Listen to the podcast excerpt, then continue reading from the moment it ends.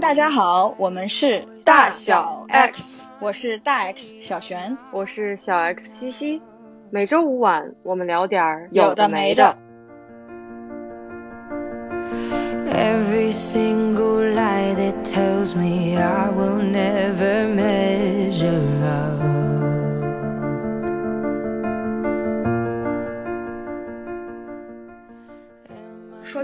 会啊，以前的时候我们在这个节目里有一段时间吧，我们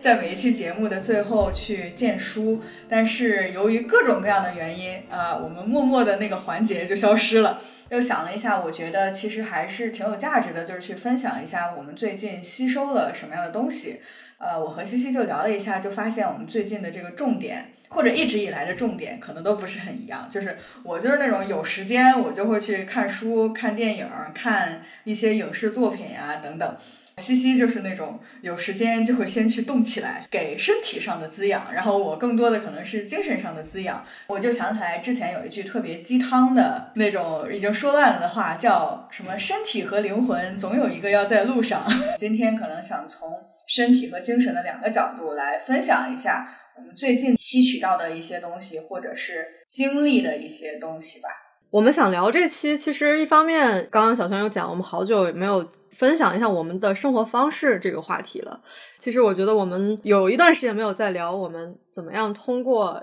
比如说运动，或者是看书，或者是说看剧，一些各种精神的滋养，能够带给我们多巴胺的这些事情，来分享给大家一些我们的体验吧，或者是说我们两个不一样的方式上去给到大家一些灵感。今天我们的分享其实也没有什么 逻辑和顺序可言吧，我们就想到哪里就说到哪里。不然，西西你先开始。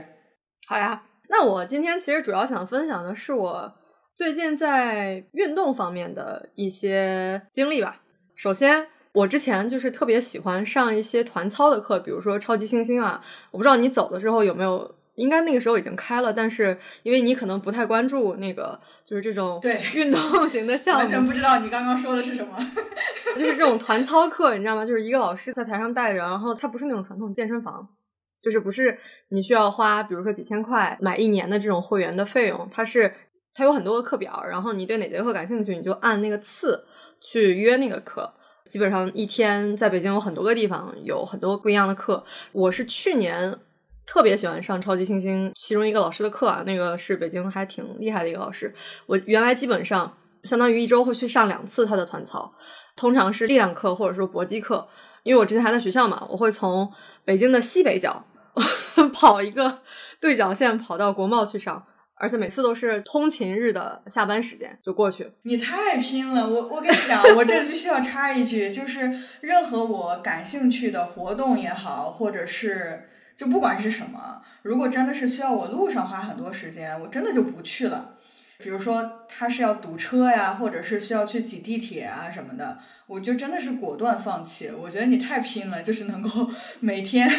穿城去上这个课。但实际上，因为我觉得上就是运动这件事情啊，或者是说这种团操，或者是有老师带的这个，就非常看老师的教学效果。如果他只是一个可能跟我学习起来效果不好，或者是我不太喜欢这个老师的教学风格，那他再近，就可能在家门口对我来说也没有什么意义嘛。我觉得运动就是一方面是自己在动起来，二一个是是谁在跟你互动，就这个也很重要。然后，其实这个不是我今天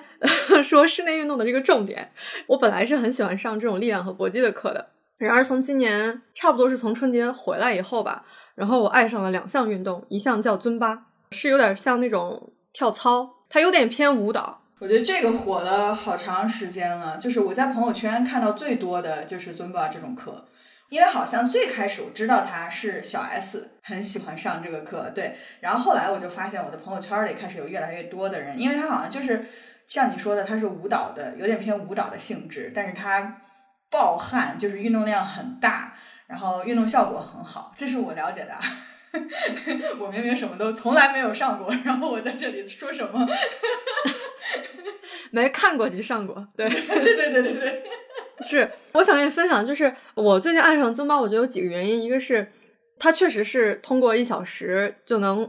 相当于消耗跑步，可能得跑个十几公里，它是一个蛮有趣的运动，你知道吗？就是我也跑步，但是跑步对我来说是我差不多跑个半个小时就已经到了我的对于这个运动就是能坚持的一个时间长度了，因为就再往下跑就觉得好无聊啊。但是尊巴就不一样，而且就是我上的那个尊巴的那个课，那个老师非常有意思，他自己都非常的有热情、有激情，你知道吗？他是个男老师，然后他原来是跳拉丁的，这个可能还是跟我之前上团操的时候那个感受是一样的，就是我在进行一项运动的时候，特别看是谁在跟我互动，这个老师是不是能够带动我。还有一项呢，除了尊巴以外，我最近大概是跑遍了北京各种各样新开的瑜伽工作室。还新体验了普拉提这项运动，我之前从来没有做过。然后我就发现，我本来以为我自己的力量是可以的，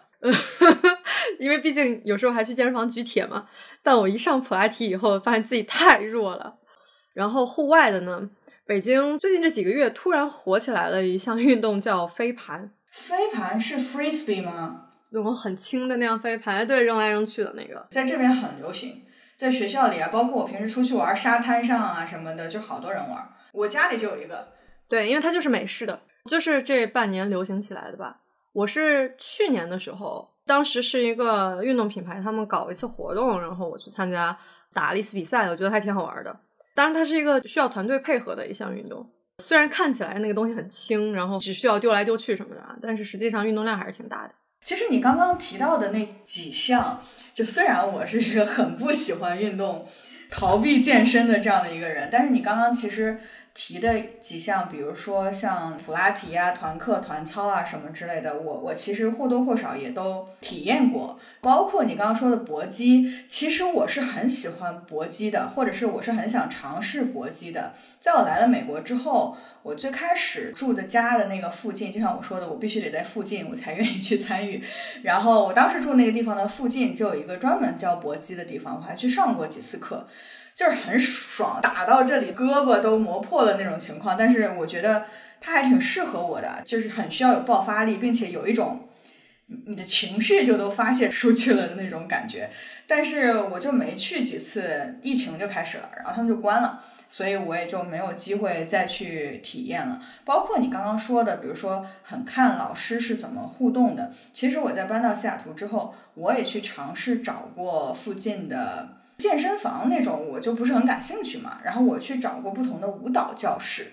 然后我试过我家附近的两个，就都不是很合适。第一个它主要的重点是在教小朋友，所以它的成人课选择就很少。然后另一个呢，就是虽然它确实有很多成人课，但是我感觉面向的，就跟我一起上课的就没有我这年龄段的，就没有年轻人，都是至少中年。四十岁、五十岁往上那样的，所以他的那个舞蹈的难度也很低，就感觉我上一节课下来没有什么收获吧。所以到现在我就又回到了 完全不参与健身的这样一种状态。但是我最近有关注到一个，虽然我自己没有参与，但我在朋友圈看到好多。你给我讲讲这个刘畊宏是怎么回事？最近 我在朋友圈看到好多，发生了什么？我跟你讲这个来龙去脉啊，刘畊宏他之所以火呢，是因为因为上海不是从这个月开始所有人都要居家了嘛，居家以后就有很多人开始开直播，尤其是这些明星什么的。然后刘畊宏呢，你也知道他除了写歌以外就是健身嘛，他就是个健身教练。然后他跟他老婆那个 VV，他们两个应该是他自己的那个本来他自己的一个号就是直播平台上面跳操。他一开始还没有没有那么火啊，突然某一天爆火，是因为他因为穿的被平台认为过于暴露，然后他和他老婆就穿上那种像是奥运会的时候他们穿的那种到脚的羽绒服，就长到脚的羽绒服，穿上羽绒服继续跳，就是这个新闻被推上了热搜，开始火起来。后来他就经常时不时的，可能每天都有一些直播。而且你知道，就是像 B 站上，一方面是他动作确实很燃脂，男女老少都可以跳；二一个是因为他用的很多歌都是周杰伦的，就是 什么 《本草纲目 》，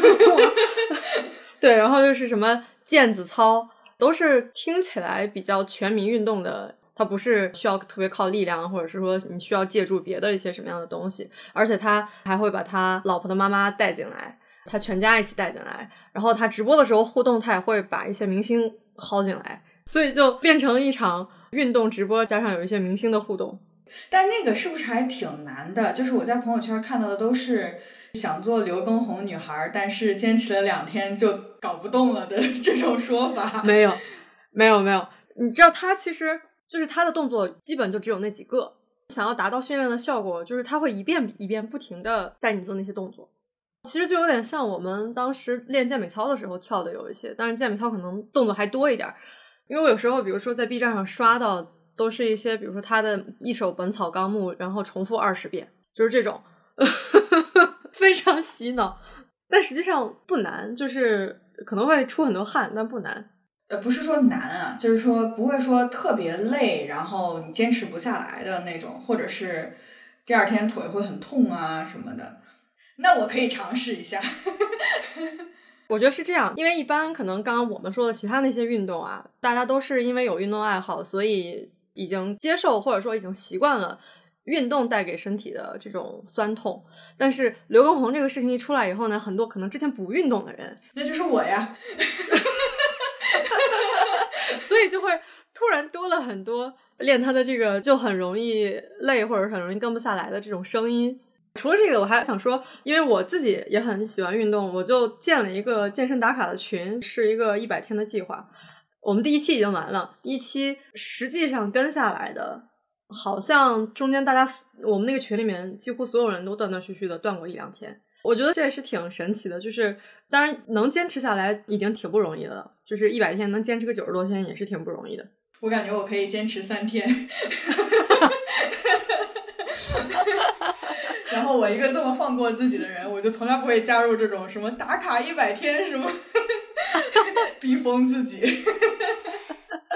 但其实你可以加入那个读书打卡群。对，我就很喜欢这种的，就是我甚至其实都不太需要这种打卡这个形式来激励自己去做这件事情，因为这对我来说是很自然的一件事情。我我可能就可以直接从你就比如说看书这件事情，它还不像健身，就比如说健身对我来说，它真的是你要克服身体上的。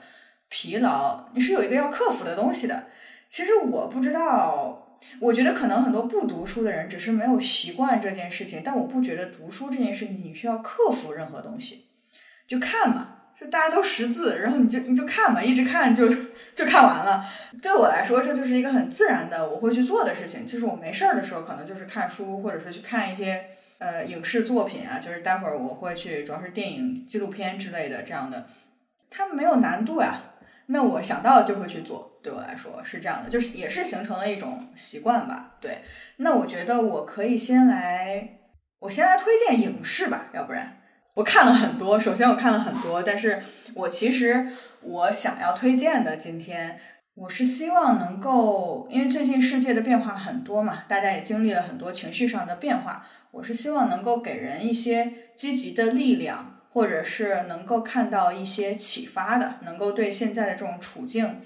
更多的是个人的处境吧，就是你你怎么样能够去激励自己。我先说最新的，是我最近看的两部电影，都是在北美上映的。我不是很确定在国内有没有上映，但至少网上应该也是可以看到的。第一部叫《Turning Red》，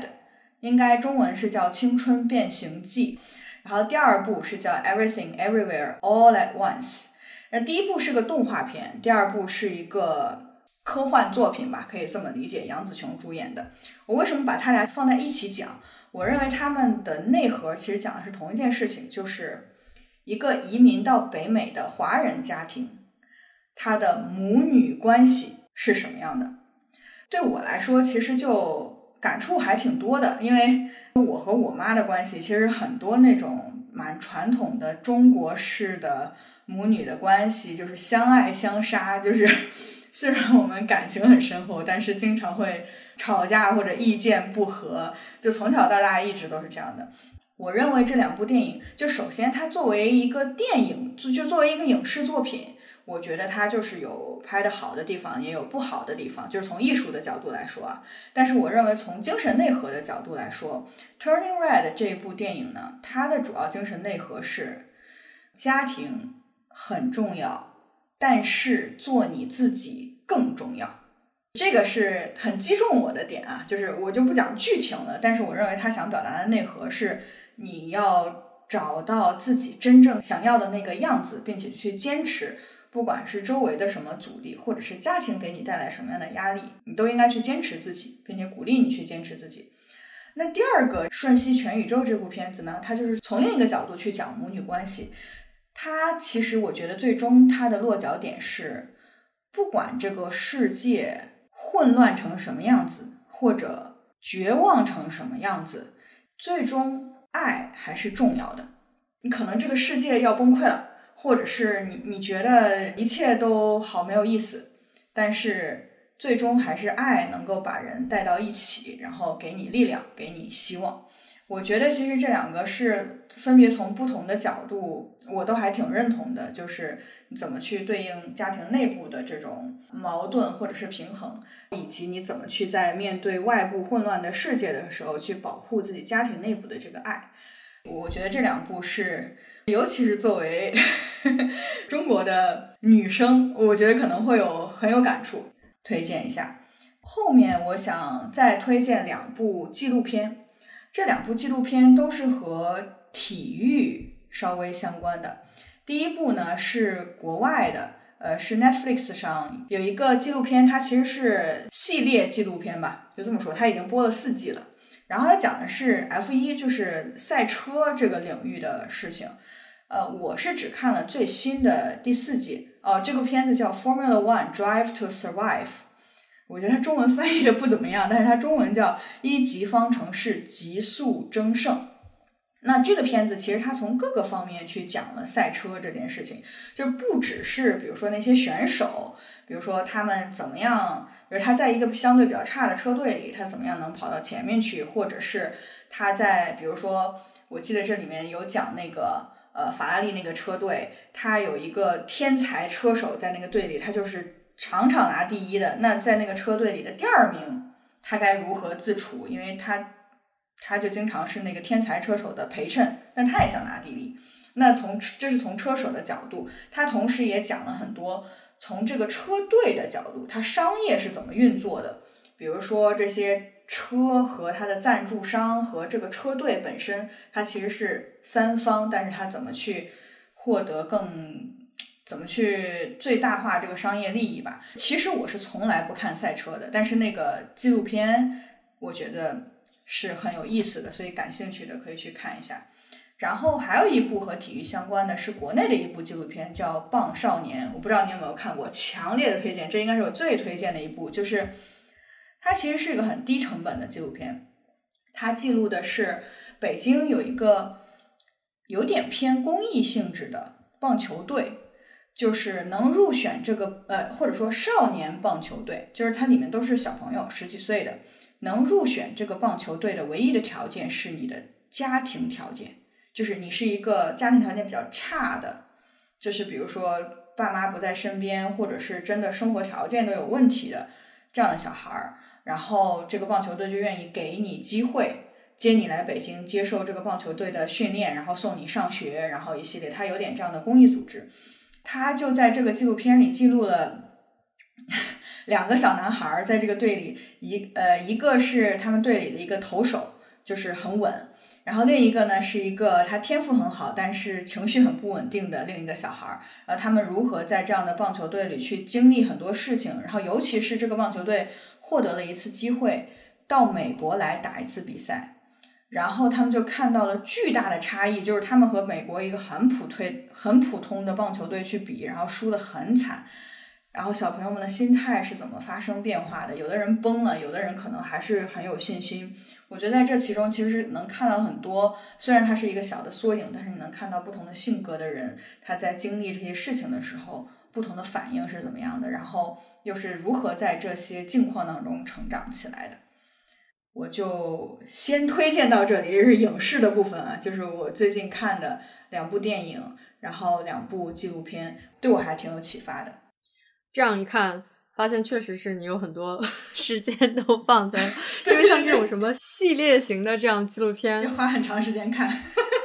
对对对，因为我每天可能能有这样的时间的这个概率就比较少。当然，这和那个我们的工作情况有关啊。就是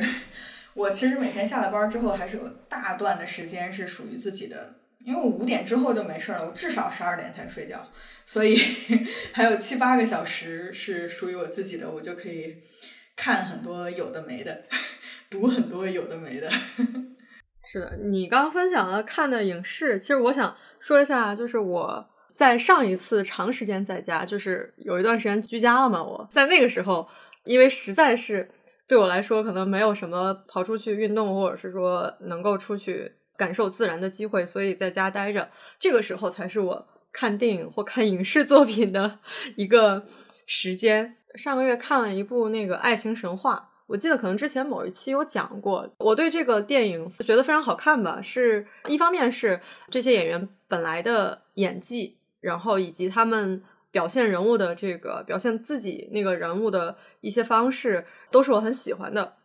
然后再就是他们所树立的那个人物，尤其是在有一场戏的时候，就是他们所有人坐在一起那个饭局，每个人说的话，每个人递进的那个话。是能非常详尽的，或者是说在那场戏里面表现出来的，就是那种成年人的爱情，对于爱情的那些表达，每一个人物性格的表达，都是，比如说里面有一个倪虹洁，你有没有印象？原来演《武林外传》的那个，他更著名的作品应该是挺美的广告。啊，对对对对对，就是他，是是是是是是他，对，然后他在里面演了一个就是非常的风流的。一种你知道吗？就是那样的一个感觉。他本来给人的感觉是比较偏性感啊，然后很妩媚，对吧？所以他在那个里面就树立了这样的一个形象。然后他在那个饭桌上整个的这种灵动的状态，然后再加上像马伊琍在里面是一个算是自己带孩子，然后也经历过爱情，经历过婚姻，然后对感情的状态，我用了两个词叫进退得宜，攻守有度。那个里面徐峥在跟他表现想要。帮助他，或者是说想要推进两人的关系的时候，马伊琍在里面对于这个爱情的处理就非常成熟。然后看完这个电影，是让我觉得，一方面是这几个演员真的演的很好，第二个就是让我对于成年人的爱情有了更深层次的理解。对，然后我还看了一个《暴力鼓手》，那个也比较早了一个电影，比较偏励志吧。回到你刚刚说的那个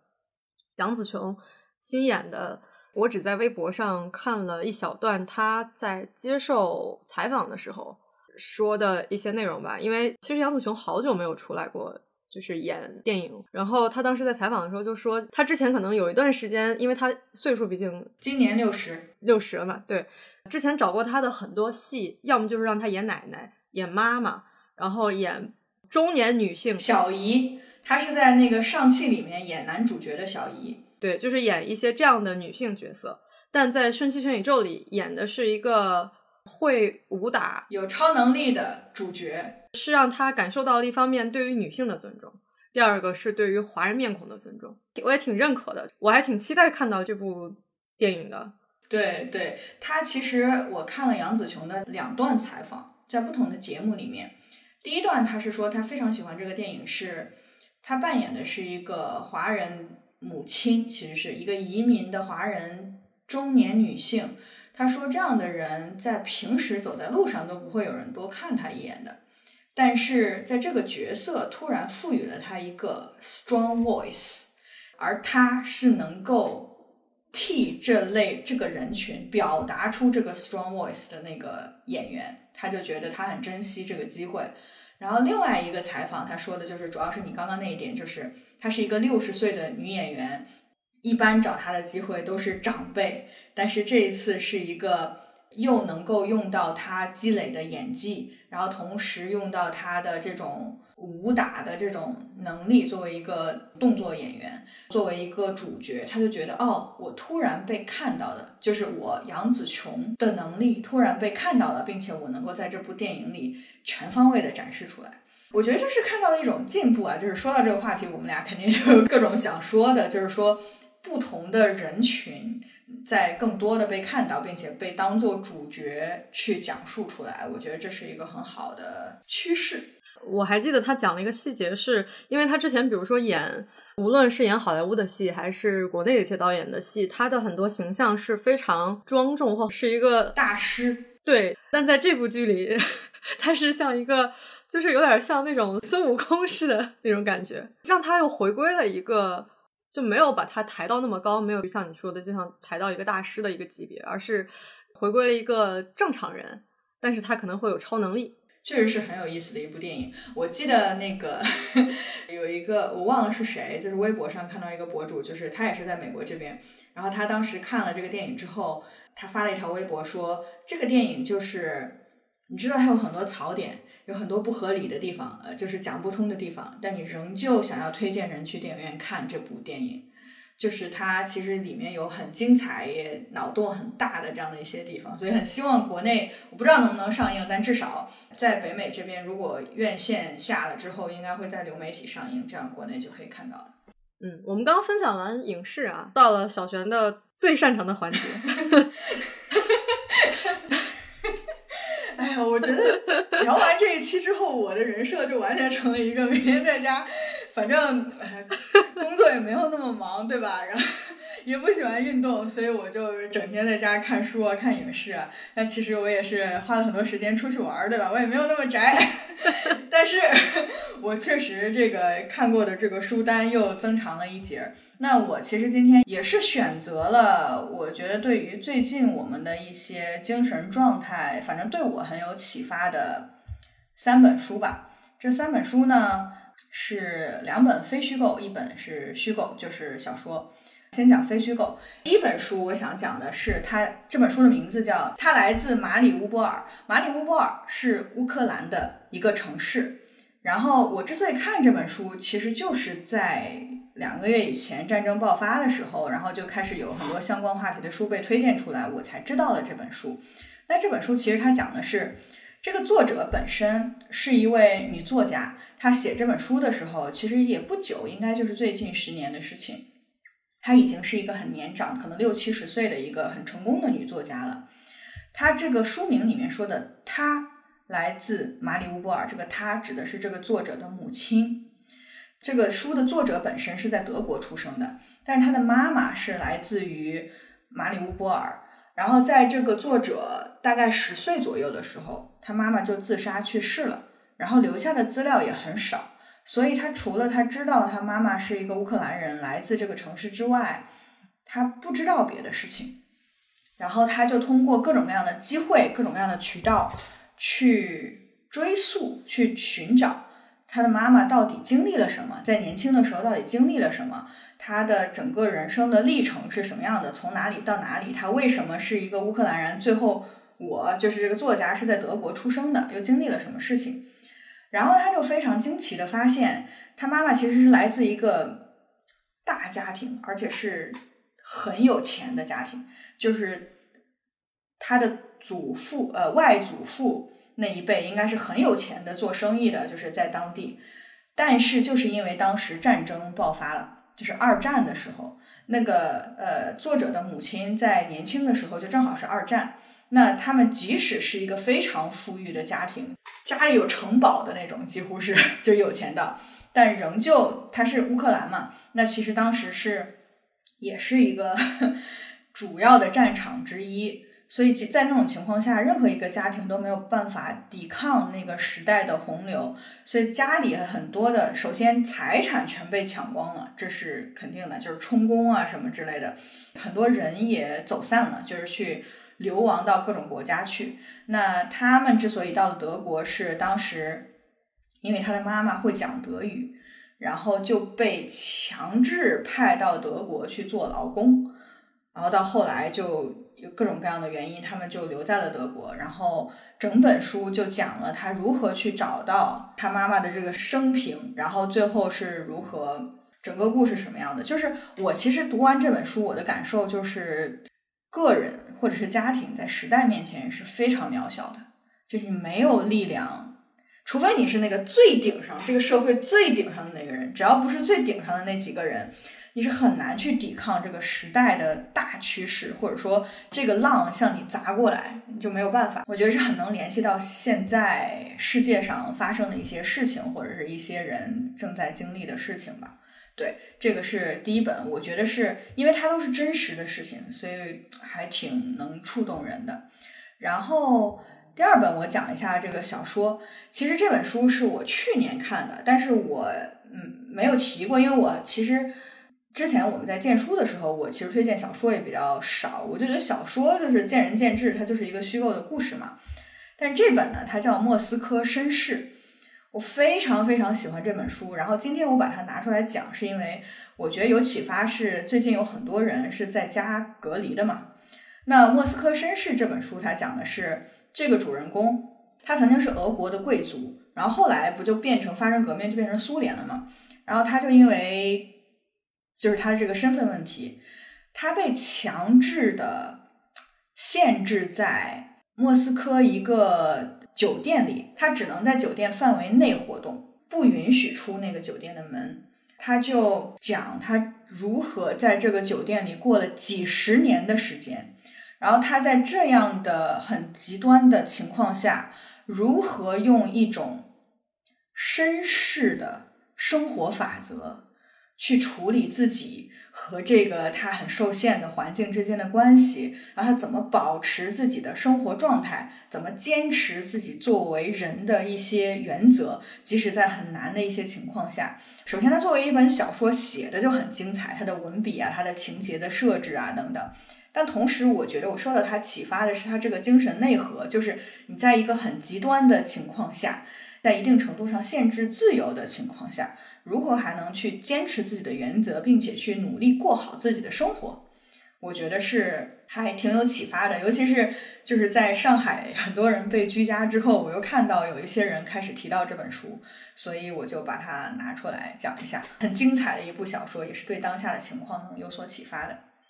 然后还有第三本书，我想提的，这其实不是一本新书了，但是我是最近才看的。这本书叫做《活着就是冲天一喊》。呃，他这本书的特殊性是在于，他的作者啊，曾经是一位矿工，就是他就是在那个煤矿里面挖矿的，他曾经在煤矿里面工作了十六年的时间，就是每天在那个挖煤。这本书就是《活着就是冲天一喊》，是一本我觉得是有点像散文作品，它就是一篇一篇的那个小故事，但他讲的都是他身边的人，比如说他的儿子、他的父母、他的父母，以及他以前遇到过的那些工友，就是一起下矿的那些工友，他们故事都是什么什么样子的。然后，呃，他其实更著名的一本书，这个作者他更著名的一本书叫《炸裂志》，是。是一部诗集，就是他最开始出名是因为写诗。我其实想要跟大家分享一下他的那个《炸裂志》的那一本，其实就很能触动我。就是你也可以感受到他的文笔其实是很真挚，但是又很有力量的。他的《炸裂志》是这么写的：他说，我在五千米深处打发中年，我把岩层一次次炸裂，借此把一生重新组合。我微小的亲人远在山山脚下，他们有病的身体落满灰尘。我的中年才下多少，他们的晚年就能延长多少。我身体里有炸药三吨，他们是隐性的部分。就在昨夜，在他们床前，我岩石一样轰的炸裂一地。就是我觉得他是用一种非常有力量的文学手法讲了非常。真实接地气的情况，就他的作品其实都是这样的。他最近应该又出了一本新书，叫《微尘》，那本我还没有看。就是我觉得他的作品有力量的在于，就是他的真实性。真的，作为一个在井下挖了十六年煤的矿工，他经历了什么，然后又如何用他的这种文学性的语言去讲述给我们？我觉得读完是，我觉得是那种巨大的真实感，就是说，其实是有很多人。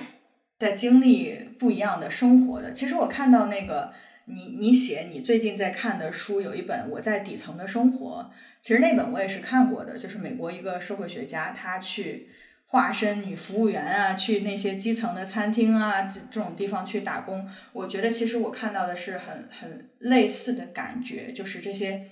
真实的广大的这些在做着很基础工作的人，他们到底在。经历着什么样的生活，非常有力量的，也是很有启发的。你刚刚在说这三本书的时候啊，我是搜了一下后面两个，然后尤其你刚刚在说他写的这个《炸裂志》，就在微信读书上看到了一个找陈老师签了个名，他在扉页上写的是“用诗歌之眼看清人间”。很传神的说了，就是正好呼应你刚才在讲，他其实是用一个工作了很多年的一个矿工的身份，但是是用诗歌的形式把它表现出来。然后看你刚刚那个《莫斯科绅士》，就是在你刚刚荐书的时候，我就加到书架里面好几个。对，《莫斯科绅士》真的很好看，而且它是小说，所以你读起来没有任何难度嘛，就顺着往下读。我记得当时就真的，我就是一口气把它读完了，几乎是。想分享我在看的几本书，第一本是《喧哗的大多数》，这个是跟我们在目前的接受到很多。无论是疫情的信息，俄乌的那个事情已经已经可能消停了一段时间了，然后再加上可能会有一些各种各样的这种比较扰乱人心的一些信息吧。在看到这些信息的时候，他用一个比较偏理论的方式讲了一下我们怎么样处理这种舆论上，或者是说这种跟人和信息之间的关系。像你刚刚提到的，我在底层的生活，这个就是。我觉得这个也蛮有意思的是，相当于是有一种切换身份去感受底层人民的真实的生活的部分。有时候，如果人一旦我们在说可能到了一定的社会地位或者是圈层的时候，有很多生活过得是很虚幻的。我们可以探讨一下，就是在物质到了一定的程度，因为很多事情不用自己亲力亲为的时候，会有一些时间，或者是说会有一些我们所谓的那种。诱惑之类的吧，会充斥着你的生活，可能会不真实。所以就在这本，我是想说，也是一方面是去扎到那个更真实的生活里面，然后更接地气的生活。再就是回到现实，如果是像刚刚说的，到物质到了一定程度，然后在那样的圈层，就像你刚刚说的，就是社会顶尖的那几个人，他们可能不需要去考虑下里巴人的生活，只需要考虑阳春白雪。我不知道我们。就是所谓这个物质到达一定程度的生活是不是不真实？我的观点啊是，他们可能都是真实的，它是不同的生活状态，哪怕是，就说我们俩，我们普通人，但是至少我们不需要为温饱发愁。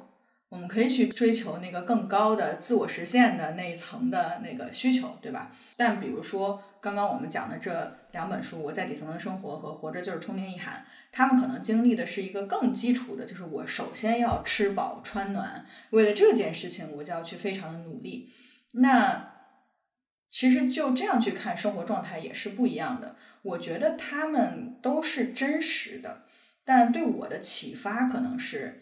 因为我没有经历过那样的生活，虽然我是一个很希望能够去用同理心去理解很多不同的人的这种境况的，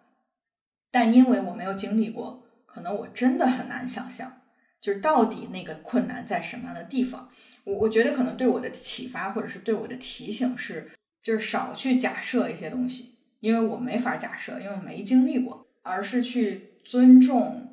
那些人真实在经历的一些现实情况，更多的去想说，那我能做点什么，而不是说你为什么不怎样怎样怎样。我觉得我现在捋一下我自己在看的这几本书啊，就是刚刚说到像《喧哗的大多数》，可能也是跟疫情，然后加上像你也是，其实在看的这几本书都是跟当下发生的一些事情，或者说我选出来推荐的是比较和当下相关。其实我还看了很多别的，我可以私下给你讲，也很好看的，对。像比如说我推荐的《基层女性》啊，这个是一本应该可能你也关注了这个博主，他在微博上还比较有名，叫玲玲 Peter 和四只猫，因为他可能自己是从基层上来的，或者是说小时候从农村长大，然后经历了一个从女性特别不被尊重的一个环境，跳脱到现在，因为她可能她的老公是个外国人，然后可能更多的能够精神平等，然后她去分享了。很多就是她在自己自我的成长，对于爱情、金钱、精神世界的一些建立的一些方法。后面这两本可以翻一翻，但是就我自己而言比较难啃了，因为像比如说到灯塔区对我来说就稍微有点抽象。